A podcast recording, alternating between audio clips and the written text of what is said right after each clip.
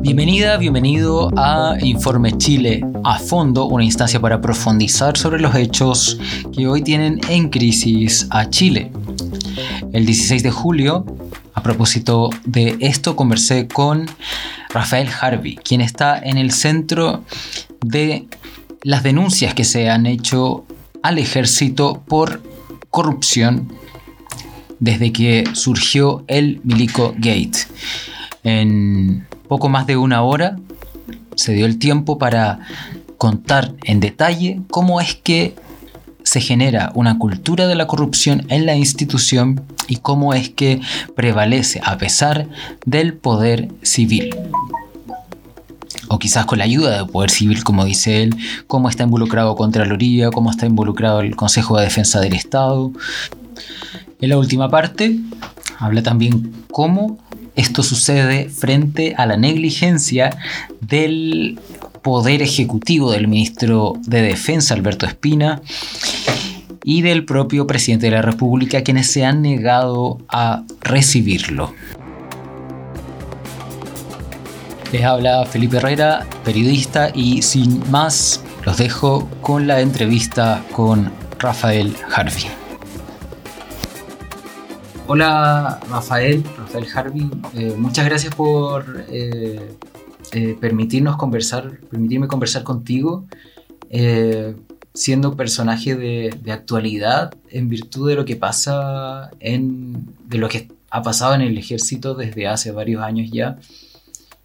Creo que según los registros de prensa llevamos 10 años hablando del fraude en el, en el ejército y tú te transformaste en un personaje principal desde el 2015 aproximadamente en que hiciste una denuncia en el regimiento de artillería número uno de Tacna. Entonces, quizás para empezar, si pudiésemos hacer una, una cronología desde, partiendo quizás también desde, no solo desde cuando hiciste la denuncia, sino desde cuando estás en el ejército y, y cómo has vivido tú y qué recuerdas de este, de este proceso de de denuncia pública de corrupción.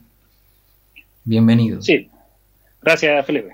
Gracias por la, por la invitación y, y por la entrevista. Eh, y, reconocer que, que, todos los, que varios medios digitales han sido los que, los que se han atrevido, así como tú, a, a poder digamos, dejar algún registro y testimonio sobre esto. Eh, a ver, sobre el ejército, yo, yo entré el año 97 a la escuela militar. En eso seguí ascendiendo, tuve buena antigüedad, hice el curso paracaidista, eh, egresé también como el único traductor e intérprete en inglés, que es una especialidad dentro del ejército eh, de mi promoción. Egresamos 140 oficiales. Eh, no tuve problemas, o algunos problemas típicos de, de juventud, pero no, no como se ha intentado decir en algunos que eh, eh, incluso algunos diputados de derecha han, eh, me han preguntado si yo tenía problemas disciplinarios. No, eso es falso. Y, aquí hay que guiarse por los hechos, no por, no por el comidillo ni, la, ni las copuchas. No, los hechos son que siempre estuve en lista 1, muy bueno, a excepción de una lista 2 normal el año 2008, y nada más hasta denunciar hechos de corrupción.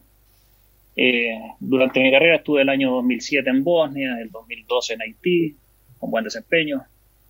Luego invitado como instructor en algunas materias de derecho internacional en Honduras, Guatemala, Ecuador y Argentina. Así que no había problema hasta eso. Y el año 2015, ya estando en el regimiento Tacna, eh, ahí supe de un, de un cobro que se le hizo a los soldados.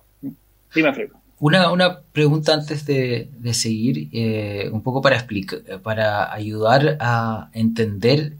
Yo creo que hemos escuchado harto de los de, de, montos eh, y, de fraudes, pero quizás un paso antes. Eh, creo que no hay ninguna pregunta tonta, entonces voy a hacer la. ¿Qué es lo que hace el ejército en Chile? Porque normalmente una persona común dice, no estamos en guerra, no necesitamos ejército. ¿Qué es lo que tú hablas de que estuviste en misiones? Eh, cuéntame, ¿qué, es lo que hace? ¿Cómo, podemos entender el, rol del ejército en la sociedad hoy día? Ah, más allá de que hoy día estamos en una situación de epidemia y catástrofe y los vemos en las calles, pero pero en, la circunstancia normal. Bueno, el ejército tiene varias, varias misiones y la, misión genérica o, fundamental está, está contenida en la constitución política de la República, que es para la, para la seguridad del, Estado.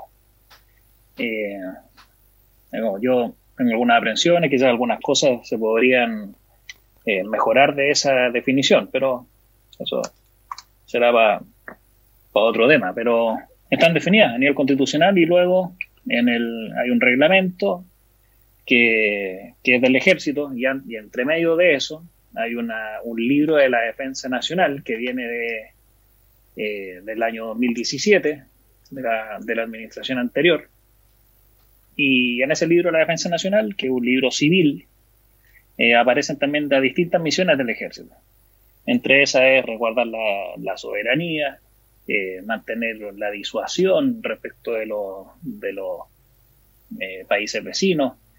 Y en, entre medio de esa también, o una de esas es la cooperación internacional.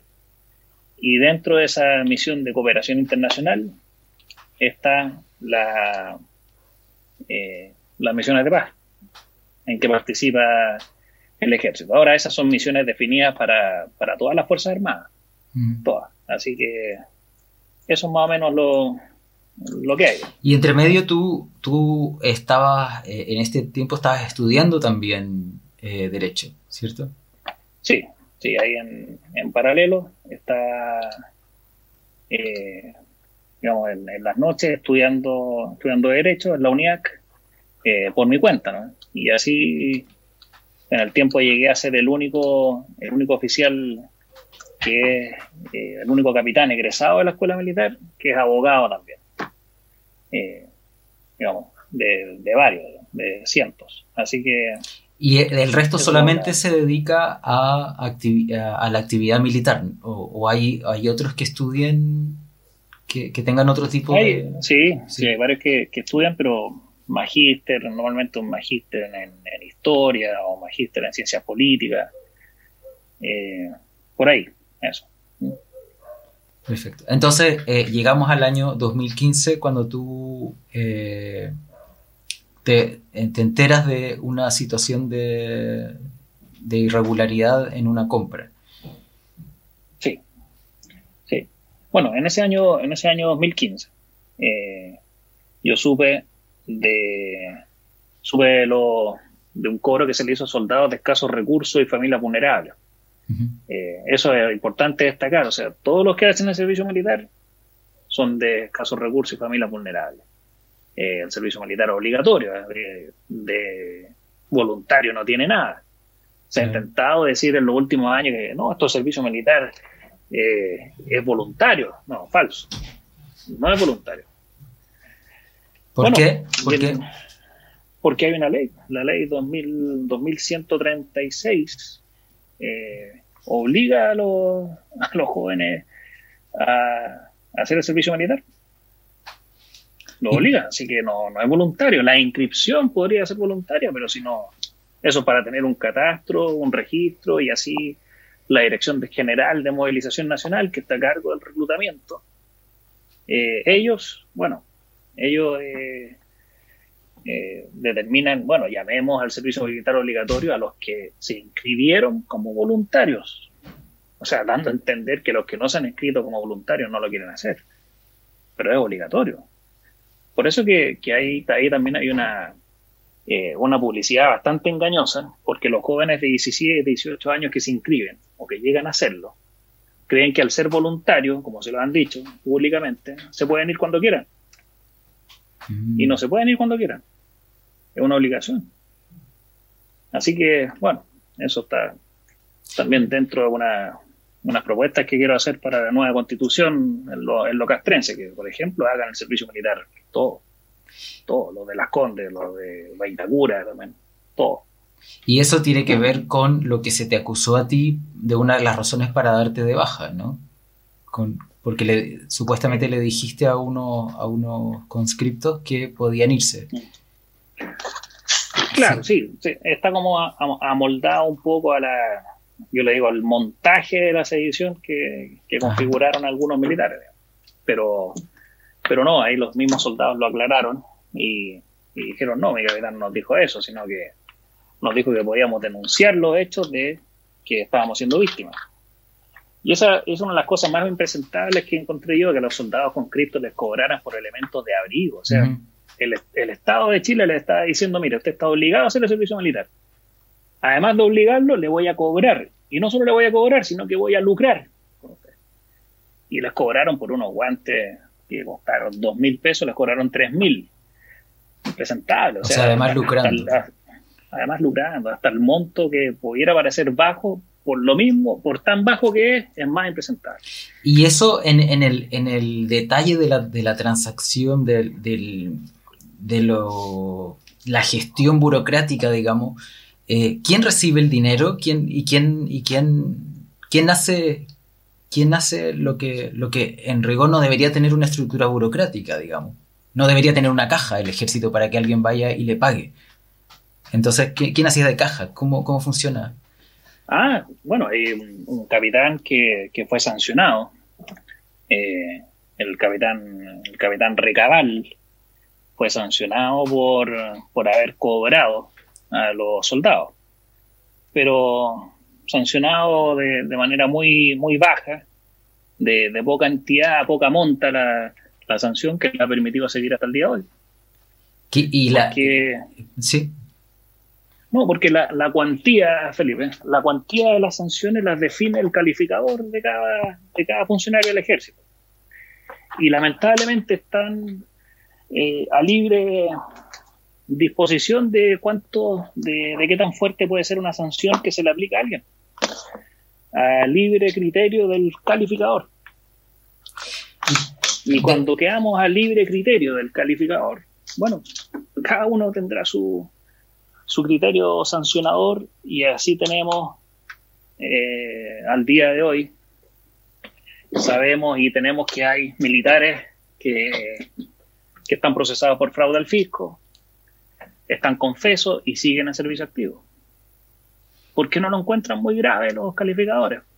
Así tenemos el año 2011 dos oficiales que hicieron pedazos un monolito recordatorio de eh, ejecutados políticos en Iquique, que fue noticia. Y ahí tenemos una sanción ínfima y siguen hasta el día de hoy activos. Así tenemos un comandante, apellido Manríquez, Rodrigo Manríquez, que en el 2015 chocó a un civil en la rotonda Atenas. Yo tengo copia de la. Eh, ¿Cómo se llama? De la, de la sentencia. Y lo golpeó en estado de ebriedad salió condenado y no tuvo ninguna sanción. Entonces, ya sí, puedo dar miles de ejemplos. De lo que, Lamentablemente. Sí, de lo que se sigue es que no hay una, una fiscalización inmediata, rápida o directa de las acciones en general que toman los, los no hay una contraloría activa, por decirlo así, dentro del ejército. No, no, lo que pasa es que hay una, la verdad, Felipe, hay una cultura de la corrupción. Yo he sacado algunas, algunas frases que, que dan a conocer esto. Y, por ejemplo, yo he dicho con todo lo que, lo que tuve que vivir, hoy también, digo que la corrupción está institucionalizada y hay una defensa corporativa de la misma. De la misma, del comandante en jefe para. Y los que tratan de hacer algo distinto, eh, perdón, los que tratan de hacer algo distinto, eh, o, creen que, pueden cambiar algo o piensan distinto, lamentablemente están obligados a, a, guardar silencio, ¿no? no saben muy bien las consecuencias de denunciar. Entonces hay una corrupción institucionalizada y, hay pilares fundamentales que permiten la corrupción. Entre esos la justicia, la justicia militar, eh, el Consejo de Defensa del Estado y la Contraloría General de la República los mejores ejemplos de eso, partiendo desde, lo último, la Contraloría General de la República. Eh, ha sido gracias a la Contraloría General de la República, o por culpa de la Contraloría, que no se protegió a los denunciantes de corrupción. El, 2000, el 2007 hay un oficial de carabineros que pretendió denunciar el, Paco Gate, o una, la arista, del Paco Gate. Y, la, y se fue a la Contraloría y le expuso, mire, a mí me dieron de baja por denunciar a un superior corrupto. Por ende, no se me podía calificar. Y la Contraloría le dijo, no, lo siento, no hay medidas de protección para los denunciantes de corrupción en Carabineros ni en las Fuerzas Armadas. Porque quedaron fuera de la ley 20.205. La ley 20.205 es la ley que protege a los denunciantes de corrupción en las Fuerzas Armadas. Y por ende aplicable a Carabineros también. Entonces, quedaron fuera. La Contraloría le dijo, quedaron fuera. Cuando yo denuncié también ante la Contraloría, le dije, mira, me están liquidando después de haber denunciado. Después. Y la Contraloría dijo, no, lo siento, no es aplicable su, su protección. No está en duda su condición de denunciante, pero no le podemos aplicar la ley. Y el ejército, ese dictamen del Contralor, lo mandó a termolaminar y a encuadrar, eh, le puso un marco de, de oro de 24 quilates.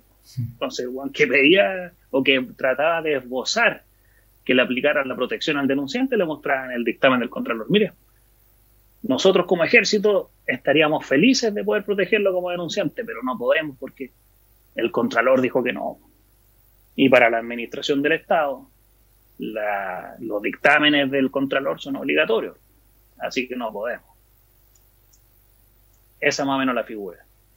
Y a pesar de todo lo que ha pasado, recién el 25 de octubre del 2018 se presentó un proyecto de ley que salió en algunas noticias por ahí, el proyecto de ley Capitán Harvey, que sí protege a los denunciantes de corrupción. Bueno, todavía está ahí. Eso eh, entiendo que ah, eh, pasó la Cámara de Diputados y está pendiente de que pase el Senado. Sí. ¿Sabe? El, el 23 de junio se, se, discutió, se aprobó por unanimidad y pasó al, al, Senado. Pero bueno, puede estar bastante tiempo en el Senado. Claro, como todo.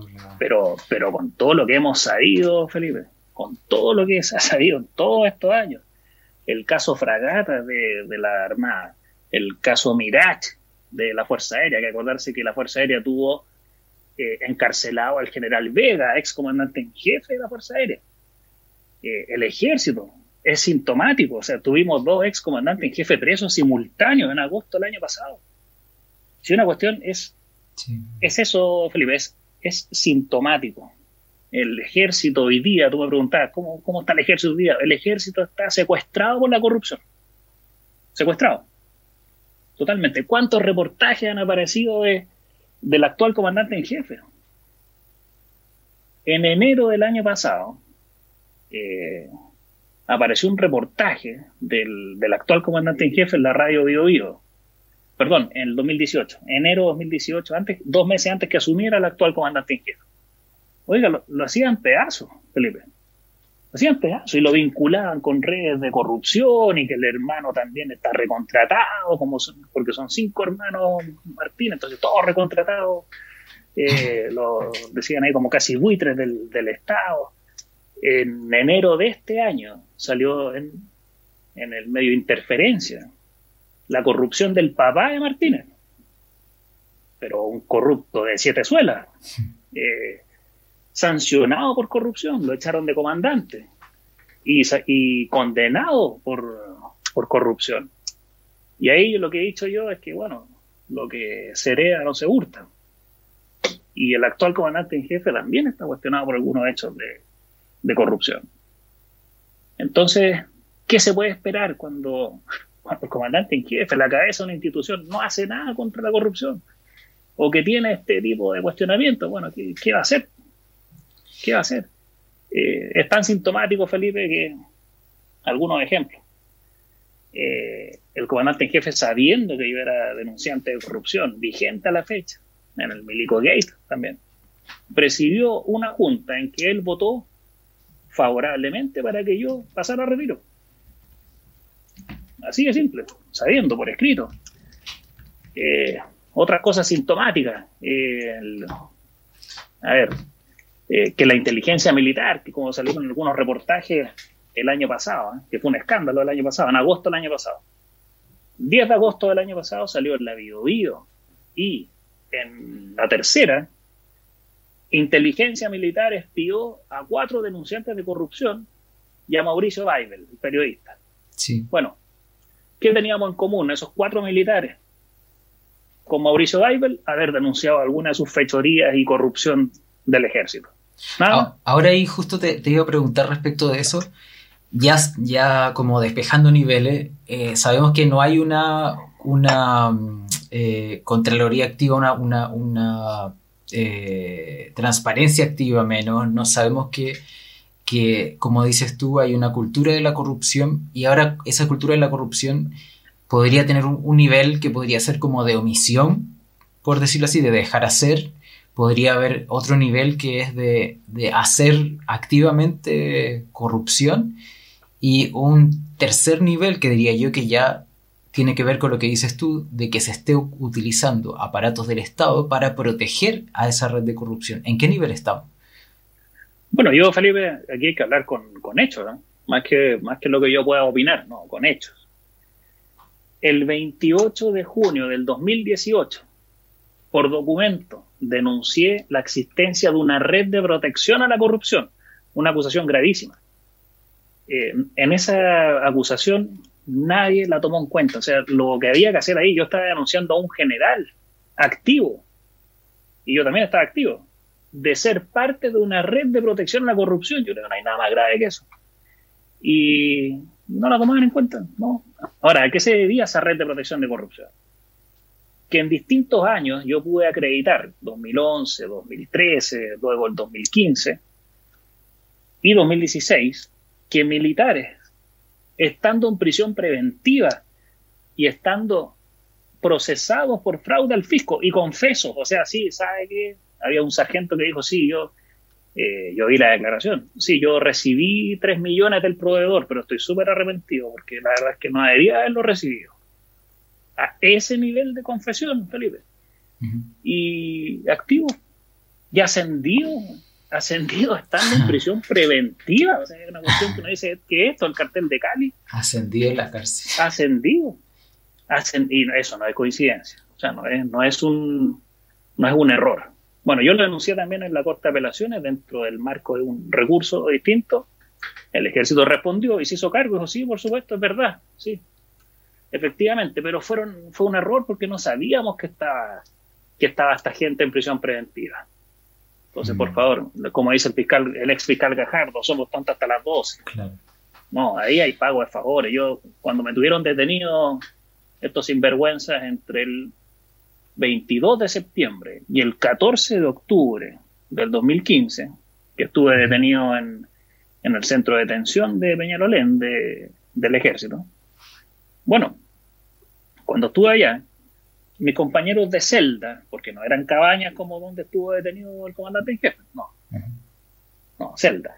Mis compañeros de celda era el ex cabo Cruz, que se le acusaba de haberse gastado 2.400 millones en el casino, y el cabo Cortés, que se le acusó de malversar cerca de 360 millones de pesos.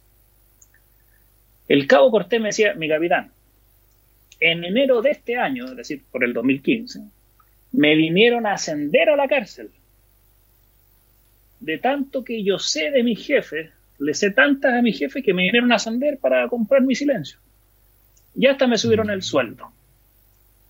Y el cabo se, se reía le causaba mucha gracia. ¿Y eso había sido iniciativa del cabo o, no, esto, esto, esto, Felipe, involucra a todo, porque por eso yo digo que aquí hay, hay, una red de corrupción eh, transversal e interinstitucional.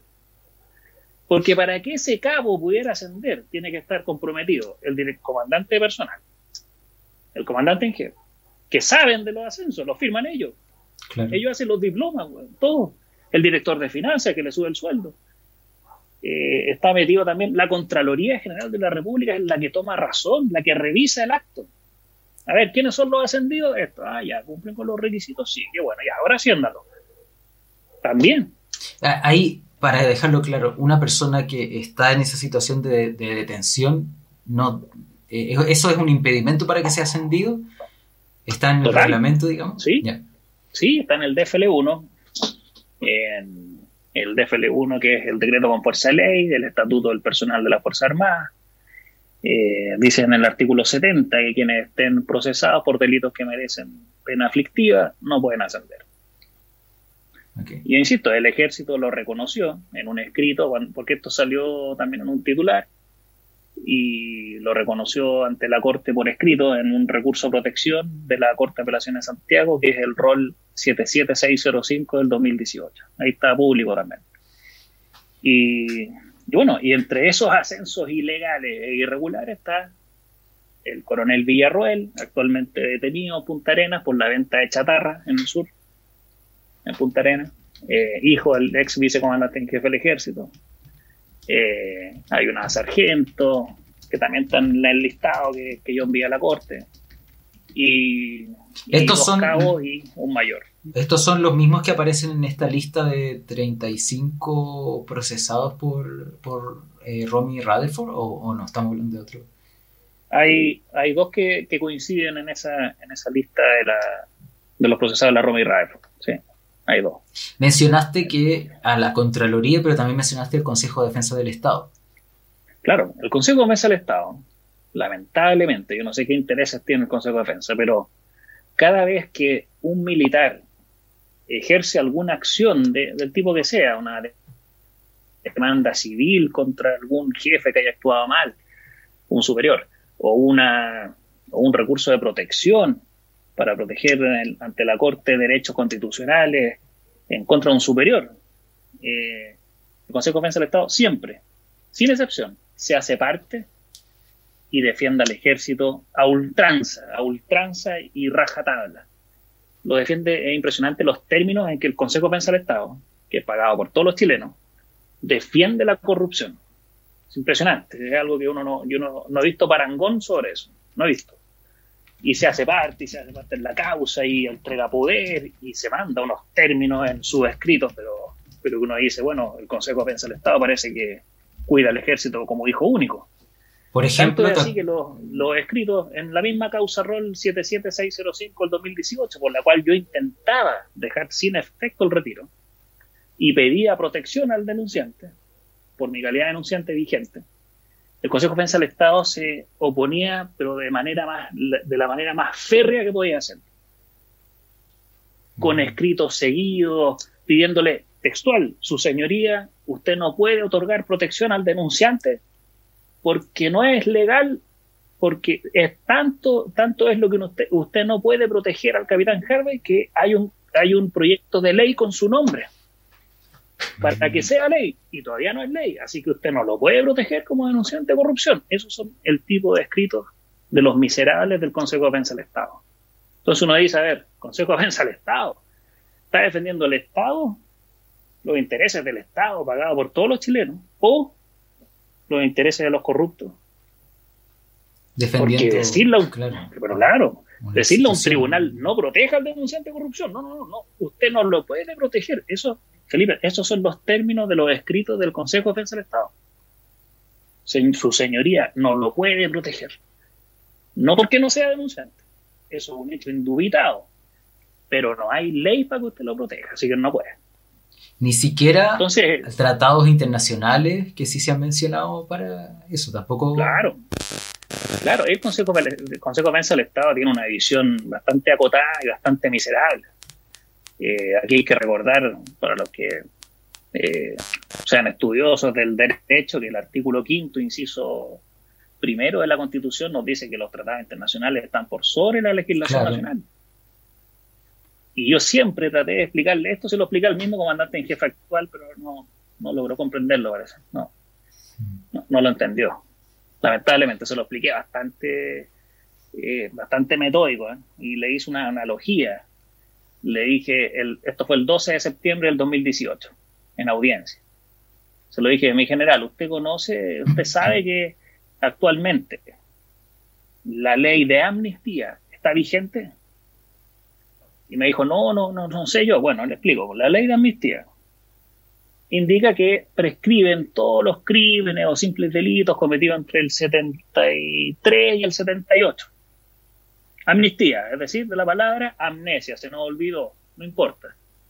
Eh, nadie va a salir condenado, todo absuelto. No se puede ni siquiera investigar. Amnesia, amnistía, todos pasan, pasan colados. Listo. Bueno, si está vigente al día de hoy ¿Usted me puede explicar por qué no se aplica a algunos eh, ex uniformados que están siendo investigados y procesados por crímenes cometidos entre el 73 y el 78? Si existe la ley de amnistía. Y es ley de la República. Eh, ¿Por qué actualmente se están procesando, investigando, procesando y condenando a ex uniformados que cometieron delito entre el 73 y el 78? No tenía idea, por supuesto que no tenía idea. Y, le expliqué, le dije, mire, eso es sencillamente porque como Estado de Chile firmamos dos convenciones internacionales. La Convención Internacional contra la Desaparición Forzada de Personas y la Convención Internacional contra la Tortura. Por ende, y aplicando el artículo quinto, inciso primero de la Constitución, pasan a tener un rango legal los tratados internacionales de rango legal constitucional, por sobre el rango legal simple de ley. Por ende, esté vigente o no, la ley de amnistía no se aplica, queda la basura. Ya me dijo, ¿y por qué me estáis diciendo eso? Muy fácil, porque usted dice que yo no puedo ascender a mayor porque estoy procesado por sedición.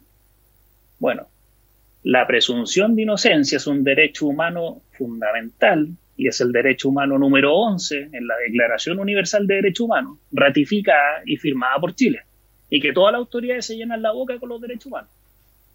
Todas, transversal, todas. Y la declaración está suscrita por el Estado de Chile, por ende tiene rango superior legal. Usted no me puede decir que es que sabes que Harvey, el DFL1 dice que tú no puedes ascender a mayor porque eh, estás procesado por un delito que puede tener pena de cárcel. No, no puede ser. Aparte de eso, hay dos convenciones que firmamos anticorrupción, la Convención Interamericana contra la Corrupción y la Convención de Naciones Unidas anticorrupción. Por ende, las dos tienen rango superior legal constitucional a la ley, digamos, a la ley 20.205 o a que no se aplique una ley. Simplemente. Pero no, no, lamentablemente uno no, no puede lograr, digamos, explicar ese tipo de cosas a un militar. mientras te escucho, me, me, me, nace como la sensación de que al estudiar tu derecho y al, y al, especializarte, además en derechos humanos, te transformaste en una especie de, de vínculo que, que, no existía entre, el, entre este mundo militar y el mundo civil. Y lo digo a propósito de, de dos aristas, que me, dos temas que me gustaría eh, tratar. Eh, primero, el vínculo actual que existe entre el mundo militar y el, y el mundo civil en cuanto a, a, la autoridad, a, a se supedita y también eh, al, al, ya no solamente en términos, por decirlo así, legales de, quién manda quién, sino también cuál es el poder del ejército hoy día en relación al, mundo civil, porque de lo que tú me cuentas y de lo que uno ve hoy día que está pasando en el país, uno podría eh, tener como hipótesis de que el, eh, el, ejército sí está, está, está ejerciendo un poder eh, sobre el, por ejemplo, cuando surgen discusiones como en las AFP, como cuando, cuando estamos en este estado de catástrofe, parece que el ejército sí está diciendo algo, aunque no lo dice públicamente, no hay una, deliberación política, pero sí. Es bastante amplio el comentario que te hago, pero ¿qué, puedes decir respecto de eso? Quizás primero respecto de tu posición como... A ver, eh, son varios temas, así que tú me vas guiando eh, en, en algunos. El, sobre la, relación del ejército con, por ejemplo, con, el o vínculo con el tema de derechos humanos. Y más que eso, la formación en derechos humanos de los oficiales de ejército y los, y los militares en general, de todos los grados, eh, es nula. Nula. Nula. Ejemplos de eso. Hay un solo militar en la historia del ejército que ha ido a visitar el Museo de la Memoria y Derechos Humanos. ¿Quién habla? Nadie más. Eh, aparte de eso, eh, uno de los profesores de, la, cátedra de Derechos Humanos que ponen en la escuela militar es el ex general Hargreaves. No, tengo, no tiene nada que ver conmigo, yo soy Harvey y él es Hargreaves. Bueno, el general Hargreaves, el año 2006, fue nombrado como comandante de la guarnición de Santiago, que fue el mismo año que murió Pinochet. Y a propósito de la muerte de Pinochet, a este general, que era comandante jefe de la quinta división de Punta Arenas, lo entrevistaron.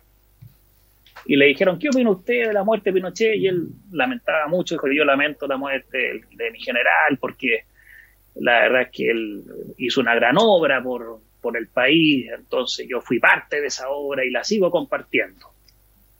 En esa fecha, creo que creo no estar muy equivocado en la, fecha, Vivian Blalot era la ministra, de, ministra de Defensa, sí. Y por supuesto que ahí ordenó el retiro del general. Bueno, ese general que compartió la obra del general Pinochet, que le pareció extraordinario la, obra del general Pinochet, es profesor de la Cátedra de Derechos Humanos en la Escuela Militar hoy día. Qué mejor decir que hace, hace muy poco hay un abogado que se llama Luis Mariano Rendón, sí. puso un recurso de protección porque estaban todavía venerando las fotos del Mamo Contreras. Claro. En las Tejas Verdes y en la Academia de Guerra. Puso, puso, un recurso de protección y no encontró nada mejor el comandante en jefe actual. Él mismo firmar la apelación ante la Corte Suprema para no sacar las fotos de, del Mamo Contreras. No las quería sacar. Por último, hubiese mandado como, con un poco de pudor, como lo hacen otras causas, al segundo, o que lo defendiera el Consejo de Defensa del Estado nomás. No, él mismo, él lo firmó. Pero él se dice llamar, en las primeras entrevistas que le hicieron al comandante en jefe actual, que él era un general, eh, un general republicano, general demócrata, sí, claro. Con eso quedó totalmente demostrado lo republicano que es. Después. Continúa, sí. Felipe, el último. En las materias que se enseñan en la escuela militar, yo tengo un documento. Eh, de partida tengo todo lo que yo te estoy diciendo y que vamos a conversar es documentado. O sea, no hay nada que yo te vaya a decir, mira, que yo creo, a lo mejor no, documentado. Porque como abogado también sé que arriesgo alguna querella por injuria y calumnia que hasta el día de hoy nunca me han interpuesto. Entonces, en la escuela militar uno pregunta, yo tengo un documento donde pregunté, bueno, ¿cómo se le enseña a los cadetes de la escuela militar, a los que están en formación, a denominar el periodo de la historia entre el 73 y el 90? Hay una risa ya. ¿Qué crees tú, Felipe, que me dijeron, cómo se les enseña a los cadetes a denominar ese periodo de la historia? Gobierno militar. Gobierno militar. Tú, tú lo respondiste inmediato, a mí, a mí me sorprendió. Yo todavía no pierdo la capacidad de asombro no le he perdido. Y eso tiene que ver Gobierno militar. con que, con que tú eh, tienes una historia familiar que es anterior al, golpe militar. Quizás quizás ahí, ¿qué, reflexión puedes compartirnos respecto del, ejército anterior al golpe militar o, si, existe, si existe todavía una línea que se diferencie del ejército golpista? Claro, yo cuando egresé de la escuela militar, me dieron, me otorgaron una medalla de oro a la tradición militar, que es única.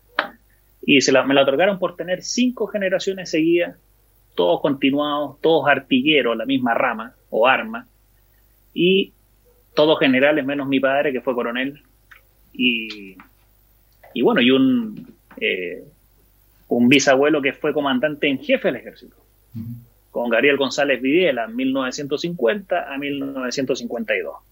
Y aquí hay algo que yo siempre representé en mi escrito y no le gustaba mucho a mis mandos. Le exponía mi tradición militar y decía, y cuidado, y con negrilla, que ninguno de mis familiares ha estado vinculado a hechos de corrupción, ni menos violaciones de derechos humanos. Ninguno. Entonces eso les dolía parecer. Y, y, eso, lo que yo te acabo de decir, esa, esa afirmación de mis familiares, ni siquiera la puede hacer el comandante en jefe actual. Ni siquiera. Porque su, su padre fue condenado por corrupción. Así que no la, no la puede hacer. Bueno, y en eso... Eh, y, quizá a, propósito de eso, dado que hay tantas, tantas, eh, tantos miembros del ejército involucrados y al punto de que de que resulta difícil eh, distinguirlos o los que denuncian la corrupción son sacados del ejército. Eh, ¿Cómo se va produciendo el involucramiento de, las nuevas personas que van ingresando al ejército con esta red de corrupción? ¿Es por, por, eh, por decirlo así, hay una captación activa de personas que, o, como creo que has dicho en algunas entrevistas, se produce simplemente por, el, por, el, por la jerarquía de mando? ¿en qué, en qué sentido? no, no, eh, logro entender bien la... Eh, para que se se mantenga esta red de corrupción, eh, se necesitan personas que colaboren con esto. Esta colaboración es a cambio de, de qué, de, de, como me contabas con el caso anterior, eh, de, cargos, de, eh, se me olvida el término, de, de alzamiento de, rango, de subir de rango a, a las personas o o se les, se les compra con dinero, o simplemente por, eh, por la jerarquía el que obedece si no te vas. ¿Qué es lo que prima ahí? Sí. Bueno, varios, varios factores de los que, de los que vislumbra, bien vislumbras tú. El principal es el temor. El temor aquí, por supuesto, que hay un legítimo temor, sobre todo con mi caso. Yo, el 2018 yo estaba también en servicio activo, normal, trabajando con subordinados y me decían, mi capitán, ¿usted cree que, yo denunciaría un hecho de corrupción si, si tomo conocimiento de un hecho de corrupción?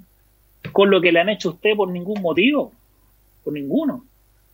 Prefiero arriesgarme a que me, a que me condenen con una multa, multa, por omisión de denuncia, a ir a denunciar y que me cuelguen en la plaza pública como usted, por ningún motivo. Así que eso más o menos, eso es lo principal, el legítimo temor que tienen todos a a esta defensa corporativa. Porque aquí, aquí no es... A ver, el, mensaje fue, fue muy claro el 2015 por lo mío. El que denuncia un hecho de corrupción no lo vamos a proteger porque no estamos obligados a protegerlo por ley. Así que qué mejor opacidad que esa. No lo vamos a proteger. Lo vamos a pasar a complemento, lo vamos a dejar sin ascender.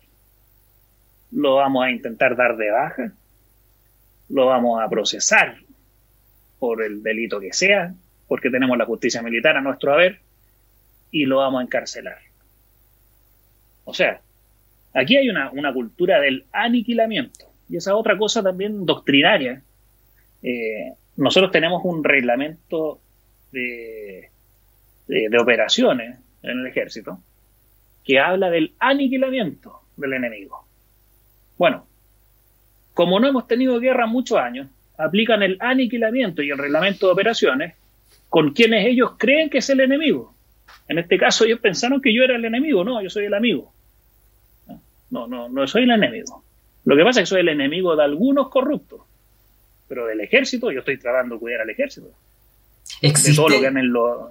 Y existe ese, el, te, insisto con la pregunta, ¿existe ese, ese el, algo, sea, una parte del ejército que esté limpia? Sí, sí, hay, hay gente con, con principios que, cree también en la moral, en la rectitud. Muy pocos que piensan también como yo. Muchos me han dado su, su apoyo, pero no lo pueden hacer públicamente, por mm. supuesto, ni, institucionalmente, no pueden.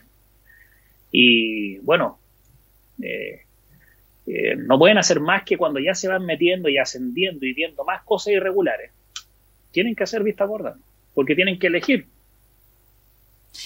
entre, entre hacer algo o seguir con el con su eh, estado de confort, que, que es mayor cuando van ascendiendo, me imagino.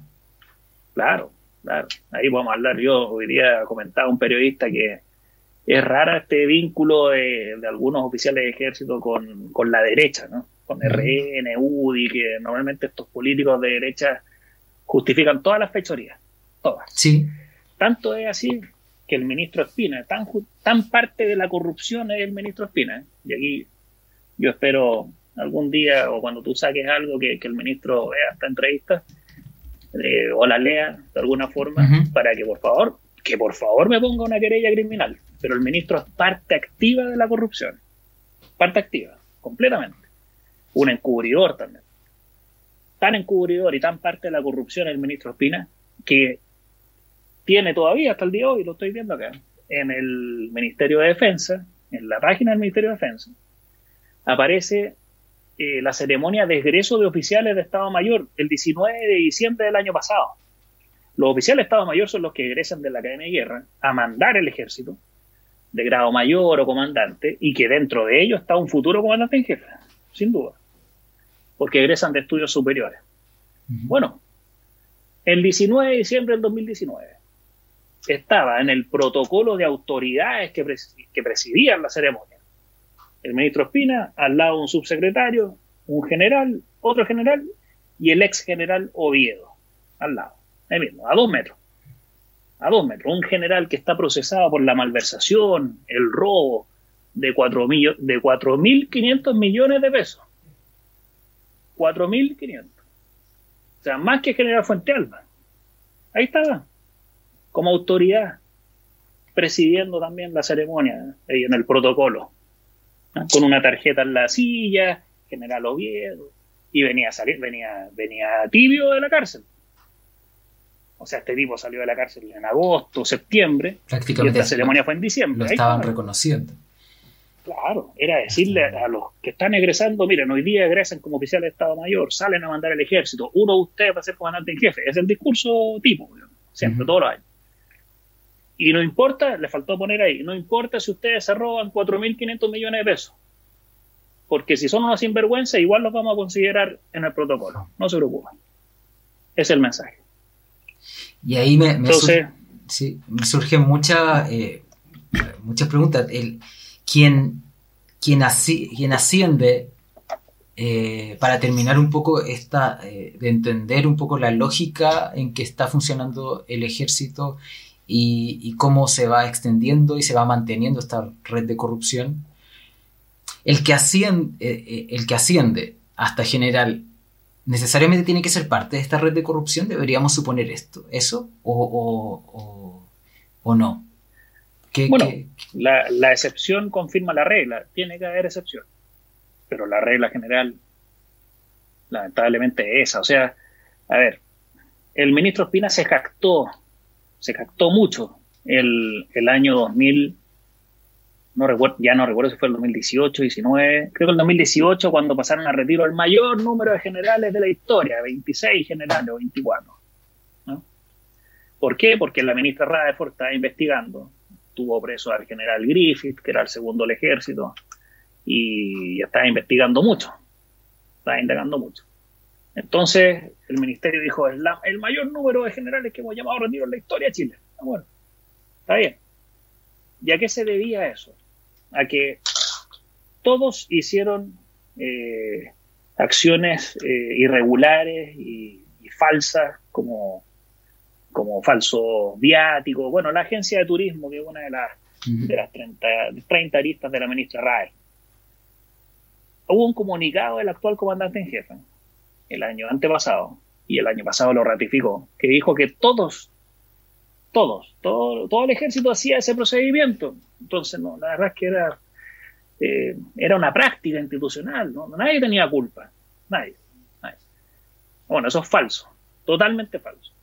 Ahí el comandante en jefe vuelve a pasar, tengo varias anotadas de cómo ha faltado a la fe pública y a la verdad el comandante en jefe actual. Bueno, vuelve a faltar a la verdad, porque no todos lo hacían, eso es falso. Yo estuve en Estados Unidos, en Inglaterra, en comisión de servicio. Estados Unidos, Inglaterra. En Bosnia estuve seis meses, siete meses. En Haití estuve un año. Después salí a Ecuador, Argentina, eh, Honduras y Guatemala. Jamás recibí un peso de más.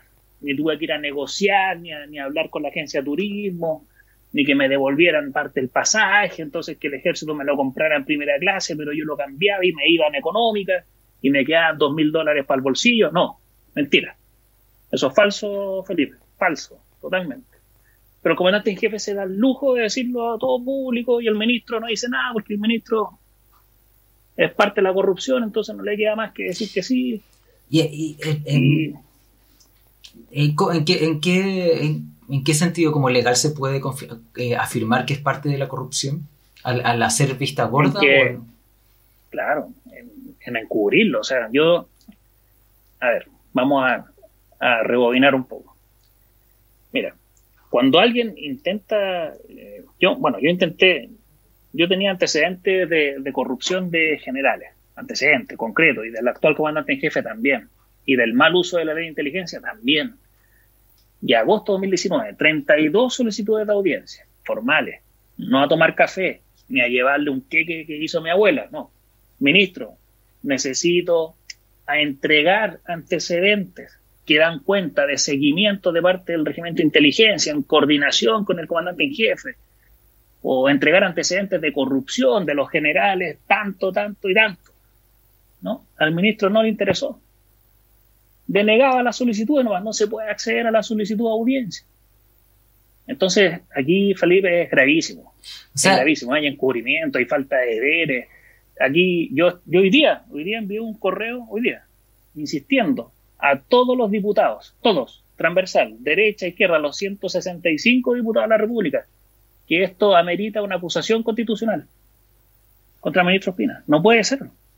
Porque se llena la boca el ministro, de manera falsa y feble, hablando con todos los medios, no, que nosotros hicimos un convenio con la Contraloría, no, falso, si no tiene, no tiene nada. El ministro no tiene medidas de protección para los denunciantes y tengo un documento del 22 de mayo de este año que dice un certificado del Ministerio de Defensa. No hay medidas de protección para quien denuncie corrupción. No hay. Entonces ya, ya está bueno. Es suficiente. Ahora ahí, ahí quedará, me imagino que no tienes tú la respuesta, pero lo dejo como pregunta. Eh, queda por.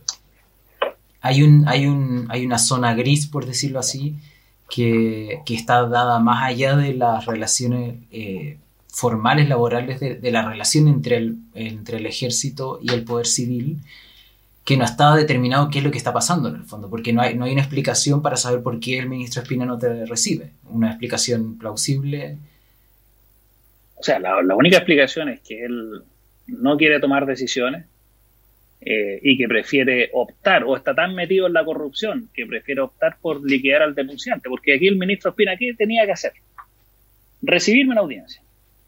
Si estaba muy timorato, que me reciba el subsecretario. Se deriva la audiencia y yo al presentar los antecedentes al subsecretario, al ministro, si estos revestían realmente gravedad o no, bueno, derivarlos a un ministro en visita.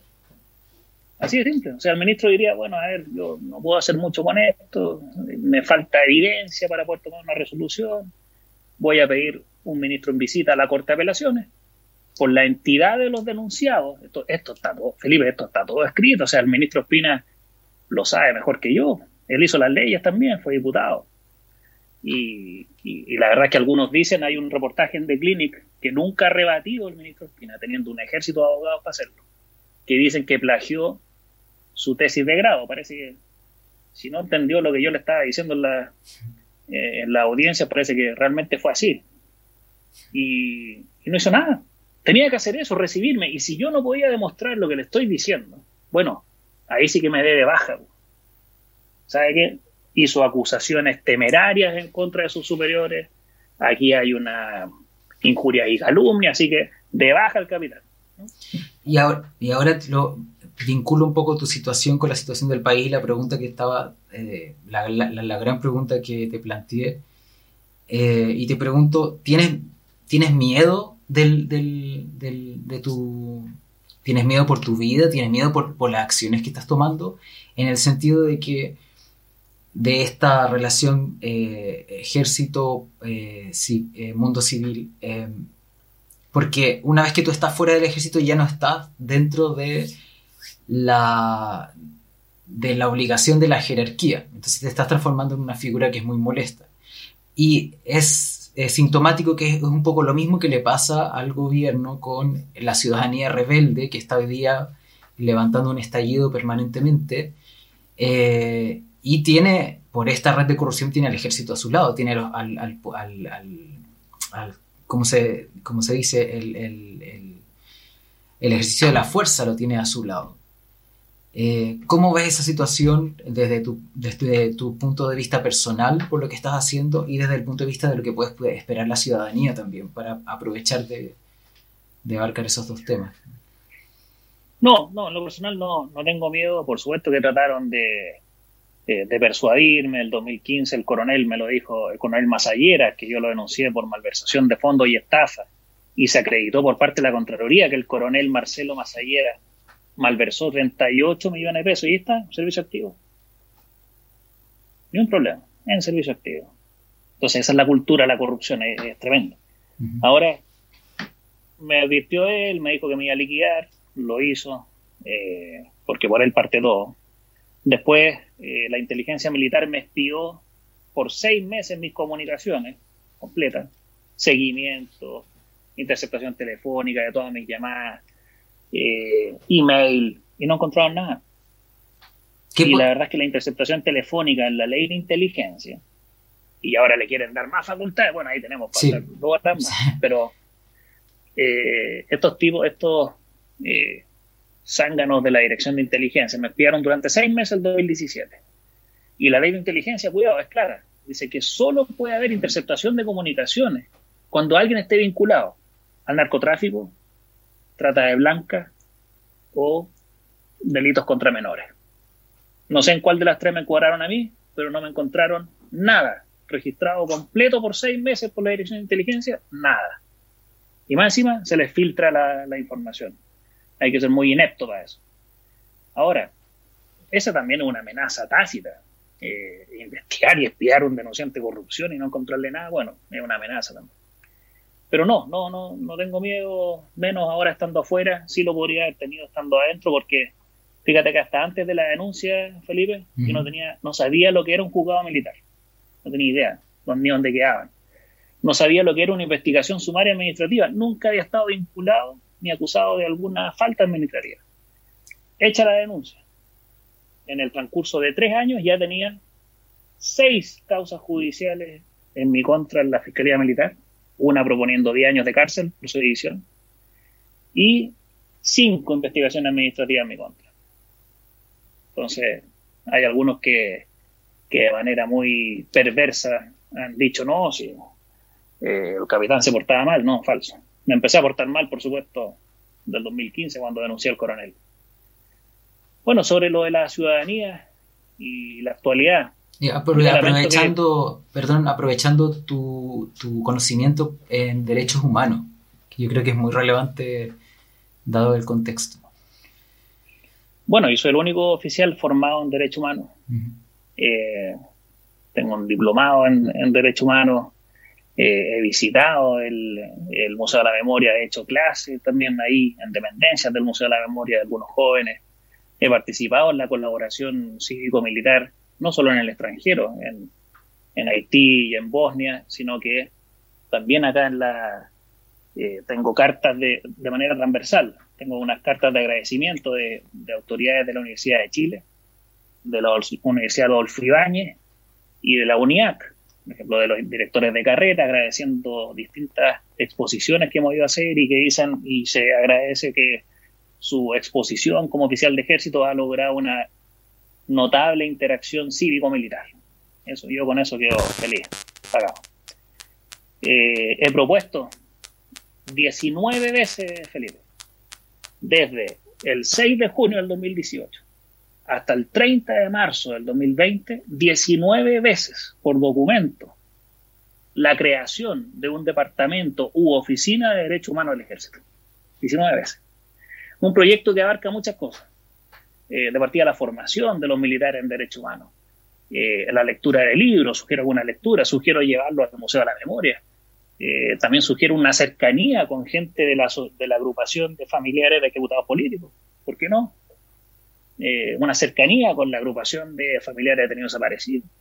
No podemos estar haciendo todos los, todos los septiembre de este, de, en el ejército se hace una misa recordatoria, después a veces se hace una misa recordatoria de los caídos en el atentado al general Pinochet. No, o hay que hacer algo mucho más transversal que eso. O sea, de lo, de, lo que, de lo que hay que suponer primero que nada de eso se hace. O sea, eso, todo lo que tú estás proponiendo hoy día no se hace. Nada, nada, no.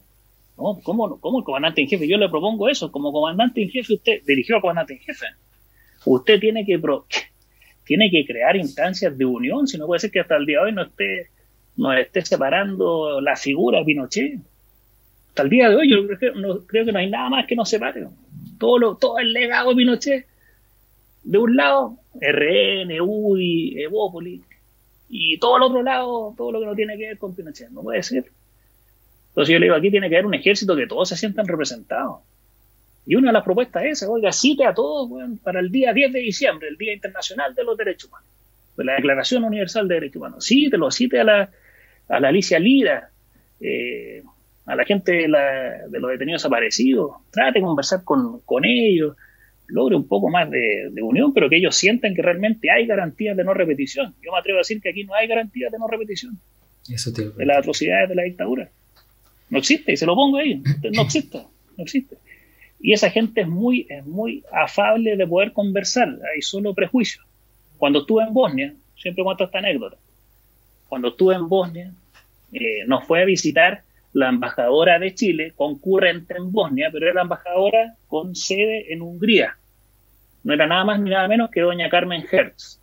Mm. Bueno, yo no sabía quién era. Y el jefe de misión nos reunió a los oficiales, nos dijo, miren, nos va a visitar esta señora, la embajadora, tiene una historia particular con el ejército. Nos, dijo que había sufrido los peores crímenes de su pareja.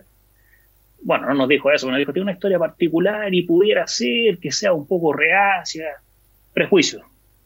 Llegó doña Carmen Hertz, recibió honores, honores de reglamento, y nos saludó uno por uno y todos estábamos con tenida de combate, camuflada, verde, la misma tenía de quienes fueron los homicidas de su pareja. Nos saludó mirándonos los ojos, nos reunió, tuvo una convivencia con nosotros, nos preguntó cómo estábamos. Entonces, eso, ese tipo de prejuicios eh, son inútiles. Yo también he hablado con Alicia Lira, de uniforme una vez me dijo, me dijo oiga, venga a hablar conmigo, fui a hablar con ella, fui de uniforme. A la agrupación de familiares ejecutados políticos, de uniforme. La gente no podía creer lo que estaba viendo cuando yo iba llegando y Alicia Lira me dijo, subamos, capitán, conversamos arriba. Entonces, no tienen ningún problema. Si ellos quieren también, creo yo, la, unidad, saben diferenciar la actual institución, quizás. O, o por favor, pensemos que hay una actual institución, o ellos piensen eso, bueno, una actual institución a los violadores de derechos humanos. Por lo menos hacen el esfuerzo. También yo soy amigo de Mónica Araya. Mónica Araya anda todo el día con una con la foto de sus familiares detenidos desaparecidos, su papá, sus padres, todavía lo está buscando. Mónica Araya de tener más de 80 años, es una activista, una abogada de derechos humanos. Oiga, me acompañó a mi, a mi juramento como abogado, yo andaba con tenía gris, uniforme como abogado y e, e igual que Arturo Prat, dejé la espada, la espada afuera porque para mí el poder del, derecho es superior al de las armas. Y juré uniforme, contenía gris, militar, con botones, la tenía que parece alemana. Y la Mónica Araya estaba al lado mío. No tenía ningún problema en estar al lado mío con el mismo uniforme de quienes mataron a su familia. Entonces, no, aquí yo veo que no. No, menos, y más encima el comandante en jefe, van apelando para mantener la foto de Mamo Contreras. Mm. No, sí, una cuestión aberrante ese libro. ¿Y, qué, qué, futuro le ves a esto? Que ya nos quedan pocos minutos de los fijados. Eh, ¿Qué futuro lo ves y qué futuro, qué rol te, te, gustaría jugar a ti eh, pensando en que puede ser que no vuelvas al ejército eh, y que se vienen todos estos cambios en el país? Sí, sí, yo voy a seguir bregando por esto, sea desde adentro o desde afuera. Eh, yo creo que tal como lo, dice mi abogado, mis abogados, que gracias a ellos podemos estar conversando y no estoy preso, mm. Eh, don Nelson Caucot y Francisco Ugaz, tremendos abogados. Eh, ellos me dijeron en un principio, mira, esto va a terminar en instancias internacionales. Eh, don Nelson también siempre estuvo abierto a, conversar con el presidente, le mandó una carta al presidente de la República para conversar y no cualquier, cualquier abogado, Nelson Caucoto. Oiga, el abogado él mismo lo dice y parece, digamos, hasta chistoso, pero él dice, oiga, tengo tres causas que, me llevan todo el tiempo en mi estudio jurídico. El magnicidio del expresidente Frey, el homicidio de Víctor Jara y el caso Harvey entonces, estos son casi los tres pilares que tengo aquí en el estudio. Y e intentó conversar con, con el presidente, no se la dieron la audiencia, y conversó con el ministro Espina el 12 de agosto del año pasado, y el ministro le dijo, Nelson, usted me conoce. en tanto Harvey sea denunciante de hechos de corrupción, yo no voy a firmar su retiro. Así se lo dijo, textual. Entonces no cumplió su palabra el, ministro Piedra. Y era, parece, de esperarse, pero nosotros tendimos a, confiar en él. Y no podíamos confiar en él. No podíamos. Así que, bueno, eh, yo creo que lo que se viene ahora, eh, o cómo me gustaría ayudar, bueno, idealmente hubiese sido desde, desde adentro. Por eso quise dejar el testimonio de, esta creación de la Oficina de Derechos Humanos. Eh, y si no, será desde afuera. Y quizás eh, hay mucha gente que, me está diciendo que podría haber algún camino político y quizás habría que, explorar eso. mencionaste que te gustaría eh, proponer algunas ideas para la nueva constitución. Quizás tiene que ver con eso, ser constituyente, quizás. Sí, yo ya tengo que, lo, único que me falta es esperar eh, cerca del 26 de julio, es el plazo en que el presidente de la República tiene que pronunciarse sobre una denuncia que hice y petición a la vez ante la presidencia de la República. La planteé el 22 de junio en contra del ministro Espina, diciendo que es parte de la corrupción, que él tiene que tomar medidas y que él como presidente, que no se lo olvide, porque aquí es muy dicho, es muy cierto ese dicho en Chile, porque en otros países no pasa, pero en Chile, de que los militares hacen como que obedecen y los civiles hacen como que mandan, pero es totalmente lo contrario. El mejor ejemplo de eso es el ministro Espina, el mejor. Bueno, yo le digo al presidente, en, esta, en este reclamo, denuncia y petición, formal, escrito, le digo, presidente, usted es el comandante en jefe de la Fuerza Armada. Usted, artículo 32, tanto que le gusta el cumplimiento de la Constitución al presidente. Bueno, yo le digo, mire, presidente, artículo 32, numeral 16 y 18, comandante en jefe de la Fuerza Armada es el presidente. Quien llama a retiro a los oficiales, el presidente, no el comandante en jefe. Son tan eh, bajas las atribuciones de un comandante en jefe que él solo propone a la autoridad civil el retiro de un oficial. O sea, aquí no puede ni decir el ministro, no, que a mí me, comandante en jefe, como dijo en un comunicado, no, yo, es que el comandante en jefe me lo pidió, no, no, no. El ministro Espina le faltan pantalones. Y no ha tenido los pantalones el ministro Espina de los que tuvo el ministro Gómez. Porque yo tengo una resolución del ministro Gómez en donde el 29 de noviembre del 2017, por documento, le deniega al general Oviedo el retiro del capitán Harvey y le ordena tomar todas las medidas para ser reintegrado. Bueno, eso lo borró con el codo el ministro Espina. Y el ministro Gómez, eh, yo agradezco su valentía de haberlo hecho. Lo agradezco, lo reconozco y es por registro, por transparencia, es la única vez en los 210 años de historia del ejército que un ministro, con la venia de la presidenta, deniegan una solicitud a un comandante en jefe. La única vez. No hay más. Entonces, eh, eso es en, en, general. Y sobre los cambios constituyentes, lo primero que hay que cambiar, que es la base, el pilar fundamental de la corrupción y de las malas decisiones, es la obediencia absoluta. La obediencia absoluta es nefasta. Eh, tanto es así que luego de la tragedia de Antuco, el 2005, las autoridades de la época, que fueron el presidente Lago, el ministro Rabinet y el comandante en jefe general Cheire, sacaron la Ordenanza General del Ejército en 2006. Y la Ordenanza General del Ejército traía un artículo principal, el artículo 58 dice obediencia reflexiva. Como supieron que y estudiaron que el mayor Cereceda, antes de marchar, recibió de sus subordinados la, la sugerencia de no marchar, porque podía pasar lo que pasó. Él no hizo caso y ordenó la marcha y por supuesto él no fue, él se quedó con la estufa eh, en la oficina, ¿no? Bueno, y mandó a la muerte 44 hombres. Como sabían que había pasado eso, dictaminaron en esta eh, ordenanza general la obediencia reflexiva. Que quiere decir que cuando un superior dé una orden y el inferior estima que puede incurrir en un delito o que puede haber efectos perniciosos, tiene la facultad de no cumplirla. ¿Cierto? Hasta ahí suena bien, ¿no, Felipe? Sí. Bueno, esa ordenanza general del ejército es basura. Y me gustaría que, algún día, algún día se lo voy a decir en su cara al presidente Lagos, a Rabinet también. Es basura, absoluta. porque quedó de un rango legal, volvemos a los rangos legales, de rango legal reglamento, es decir, el mínimo rango legal. Pero el Código de Justicia Militar, que está de rango legal superior que un reglamento, en el artículo 362, dice que la obediencia absoluta es a todo evento.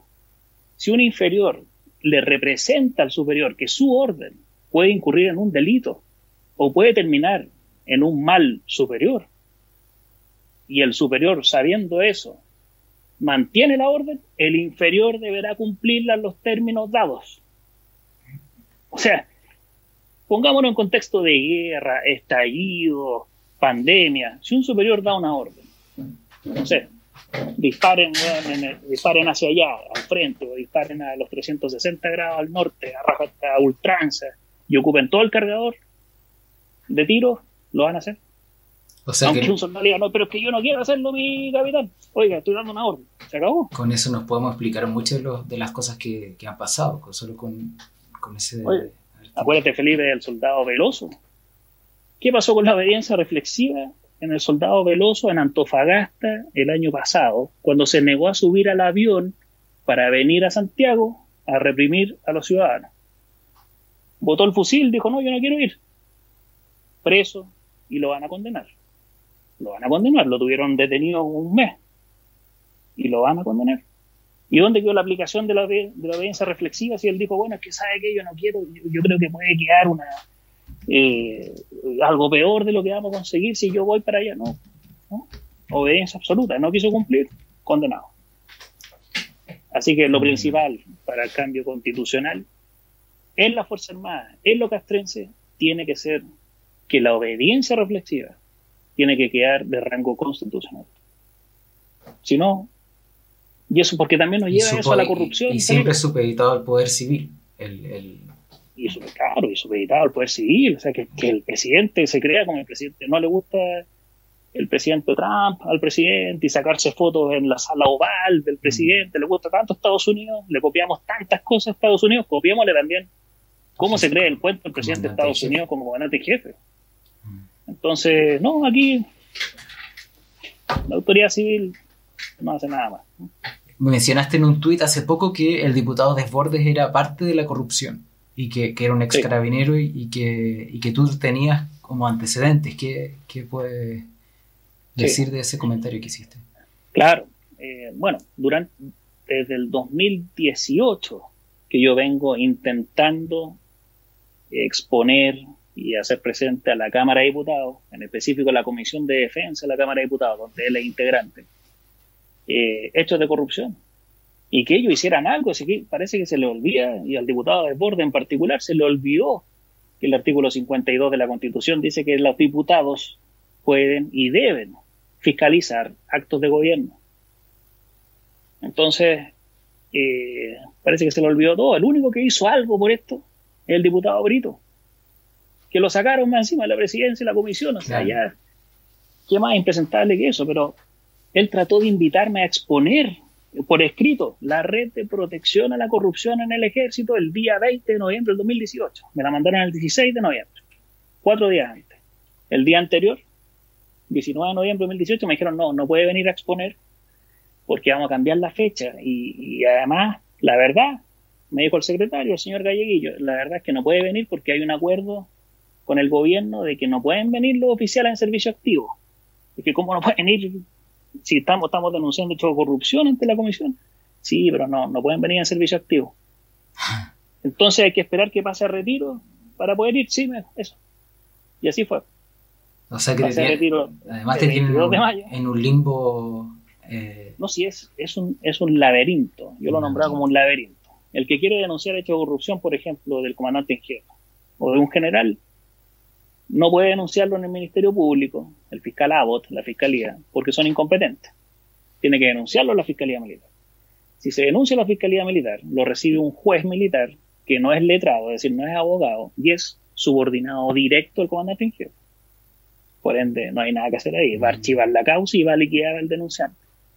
Después, si intento denunciarlo ante el ministro de Defensa, que es el superior directo al comandante en jefe, no le interesa. Está preocupado de los cócteles, y de otras cosas, y de recibir regalos corporativos de las personas Si lo intento denunciar ante la Contraloría, la Contraloría no le interesa porque no puede hacer nada porque la verdad es que la Contraloría no investiga delitos. Lo, intento denunciar. El Consejo de Defensa del eh, Estado y... No, el Consejo de Defensa del Estado no hace nada, es parte de la corrupción también. La defiende. Eh, bueno, ¿qué hago? Eh, ante la, ah, la Cámara de Diputados, la Comisión de Defensa, porque ellos fiscalizan los actos de gobierno. No le interesa, porque tiene que esperar que den de baja a ese denunciante para poder recibirlo. Es un laberinto, no hay nada que hacer. Lo del diputado de Borde, le envié cuatro correos, más o menos con tres meses de intervalo entre uno y otro, entre el 2018 y 2019, para exponer ante él. Pedí audiencia por ley del lobby, tres veces también, aparte de los correos. Nunca me quiso recibir, nunca. Entonces, ya cuando alguien que tiene que fiscalizar actos de gobierno, que tiene que recibir denuncias de corrupción, y si no son de corrupción, irregularidades, no, no le interesa. Entonces ahí hay un abandono claro de deberes del diputado de desborde, hay complicidad, es cosa de escuchar sus intervenciones nomás, justificando toda la corrupción. No, que mire, que no, si la justicia militar anda re bien, si tuvieron dos, dos ex comandantes en jefe presos, no, no sea, que no sea, por favor, que no venga a mentir acá los chilenos, y dos ex comandantes en jefe porque hay una ministra en visita extraordinaria que podemos lograr eso, si no, no funciona. Mm no existe. Así que por eso, por eso es mm. que la parte de la, de la corrupción. Muchas gracias porque yo creo que, y, reitero el agradecimiento por la entrevista y por, y por darte el tiempo de explicar todo esto porque siento que, como a modo de resumen, que el, el, solo el concepto de la corrupción es algo que no, los chilenos no tenemos tan asumido tampoco de que, de que existe, de cómo es hace una década atrás o en los 90 parecíamos como ejemplo para todo y estaba pasando. Y ahora que, sigue pasando, todavía está, parece, parece, todavía eh, una palabra difícil de ocupar y, que, no, está, no se hace presente en las discusiones. Así que muchas gracias y bueno, yo creo que vamos a tener que seguir hablando en algún momento porque hay muchos temas sí. vinculado y como dices tú, es un laberinto. Así que muchas gracias nuevamente. Gracias, Felipe.